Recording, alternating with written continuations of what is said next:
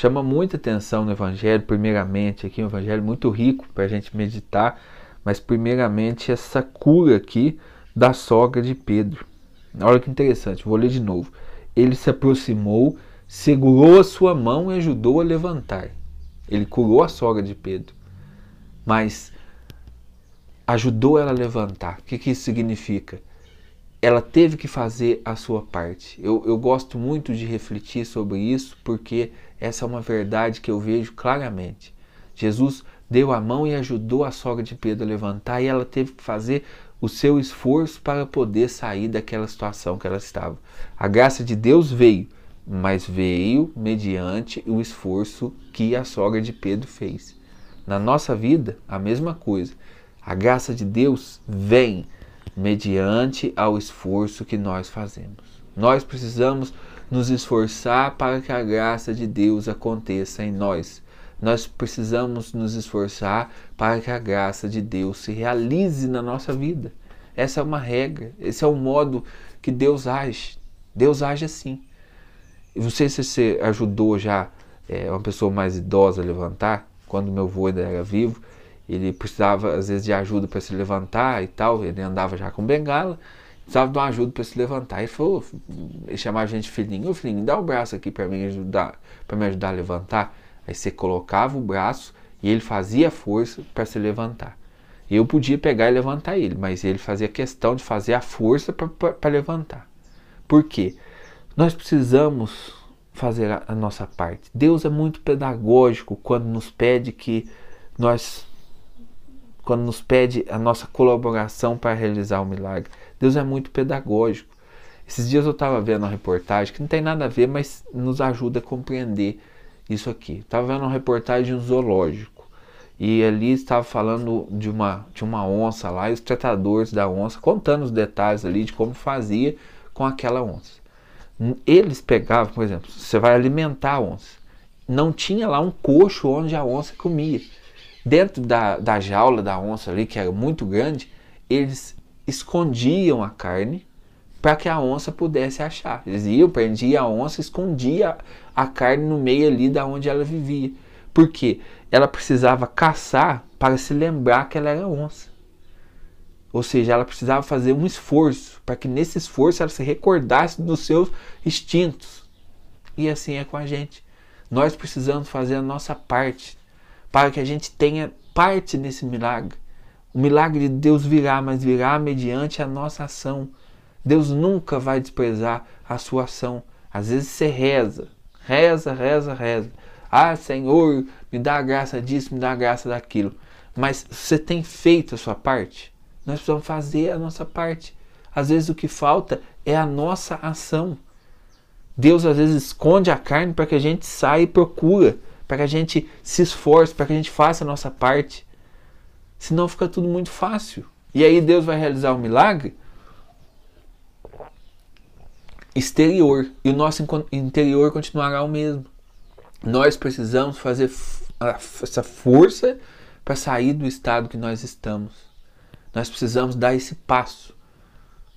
Hoje, o que você está buscando, em cima daquilo que você está buscando, você precisa. Jesus, às vezes, você está esperando que Jesus te arranca da, da cama, né? Você está esperando que Jesus te dê tudo pronto. E Jesus está te dando a mão só, vem? eu vou te ajudar a levantar.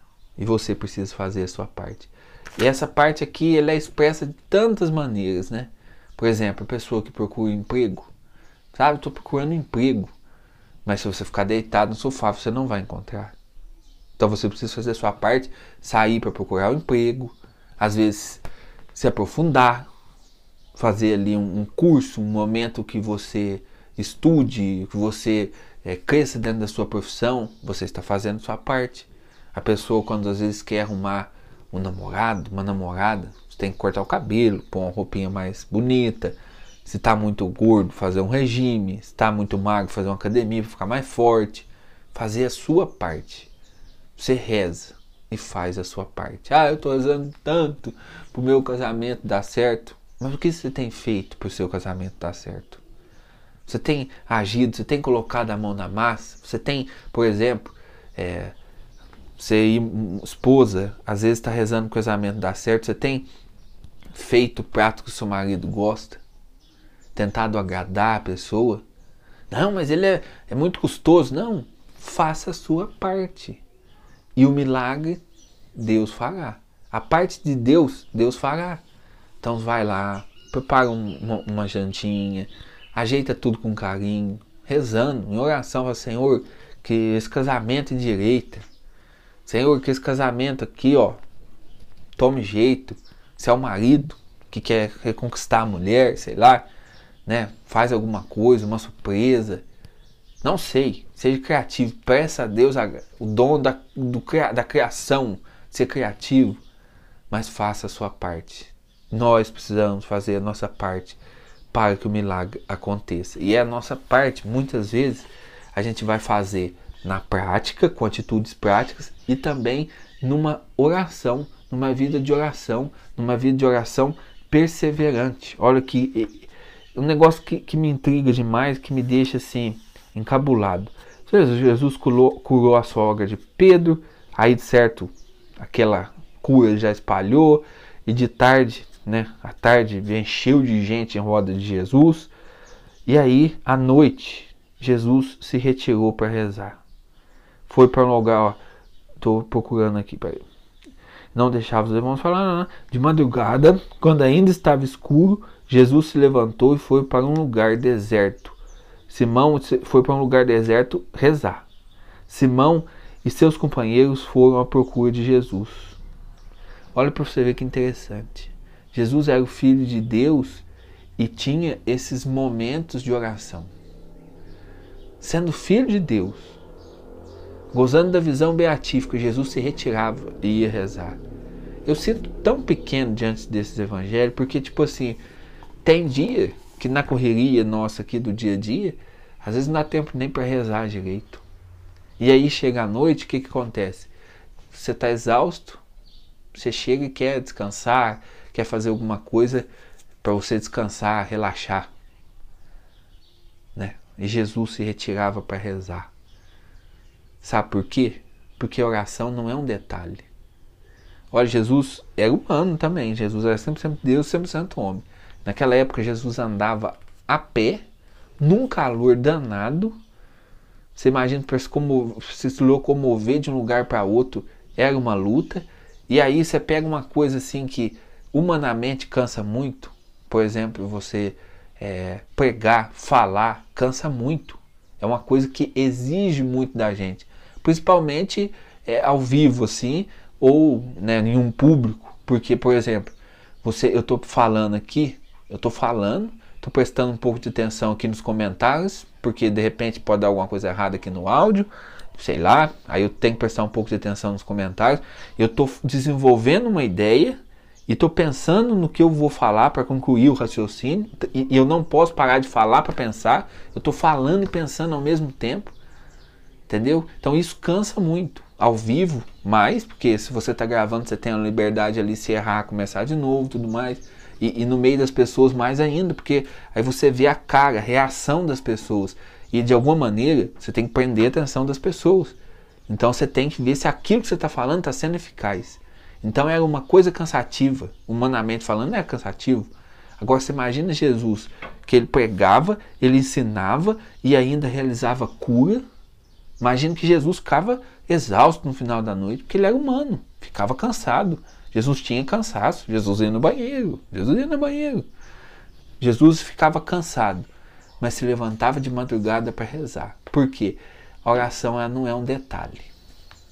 Ela não é um detalhe na nossa vida. Ela não pode ser um detalhe. Ela não pode ser uma coisa que a gente realiza quando sobra tempo. Não. Oração precisa ser alguma coisa, uma coisa essencial. Essencial. Como, por exemplo, você levanta. Independente da obrigação que você tem no seu dia, independente do que você tem que fazer no seu dia, você vai tomar um café da manhã. Porque senão você não vai conseguir fazer as obrigações do seu dia. Então, o café da manhã é algo essencial para você. Se você não tomar o café da manhã, de repente pode até passar na correria, Né? Tem gente que, sei lá, magro, principalmente gordo, igual eu, não. Mas magro, principalmente, às vezes passa, esquece de tomar café da manhã, dá para ficar até na hora do almoço, mas vai ter que almoçar. Não dá para você chegar de noite sem comer, porque o alimento é algo essencial para nossa vida, é algo essencial que eu preciso para que eu viva, senão eu não vivo. A oração é isso. Só que a nossa pouca fé não faz a gente chegar dessa maneira. A gente acha que tanto faz, tanto fez. Ah, eu não vou rezar agora não, porque eu estou com pressa, nós tem que sair, tem que ajeitar isso, tem que ajeitar aquilo, depois eu rezo. E, e não, não, a oração é algo essencial. Se a gente tivesse fé de verdade, é para a gente fazer mais do que Jesus, porque Jesus já era filho de Deus. Né? Já, já estava ali, Jesus não teve pecado, igual nós que somos pecadores. É para a gente rezar muito mais, porque nós ainda temos essa luta contra o pecado. Então é para a gente acordar cedo. Se ah, não tem tempo, eu tenho que trabalhar hoje sete da manhã. Tem que trabalhar sete da manhã, eu tenho que acordar seis e meia para ter, ter um café, tem que arrumar isso, arrumar aquilo, tem que acordar seis horas, não importa. Vou acordar meia hora mais cedo porque eu preciso rezar. E a oração para mim é esse alimento que não pode faltar. É assim que nós devemos ver a oração. Mas infelizmente a gente vê a oração como um detalhe, como uma coisa que é supérflua na nossa vida. E não é. Não é.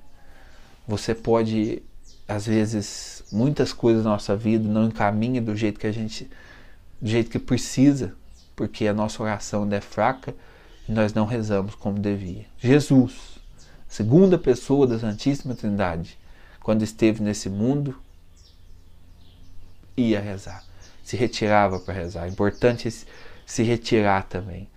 É importante, eu tenho dito, eu tenho tentado praticar, você ter um momento de oração seu seu. Esses momentos na live nos ajudam a rezar. Nós rezamos juntos, a nossa oração chega mais forte ao céu. Chega. Que bênção que é ter essas lives, esses momentos de oração. Mas não podemos ficar só nisso.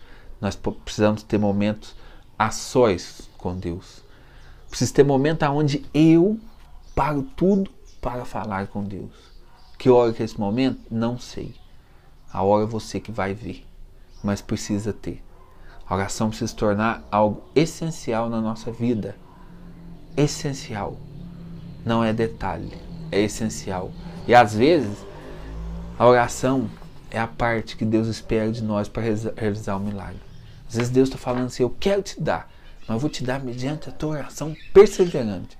Então, persevere na oração. Eu vou te dar, mas eu quero ver você rezando. Eu quero ver você sendo um homem uma mulher de oração.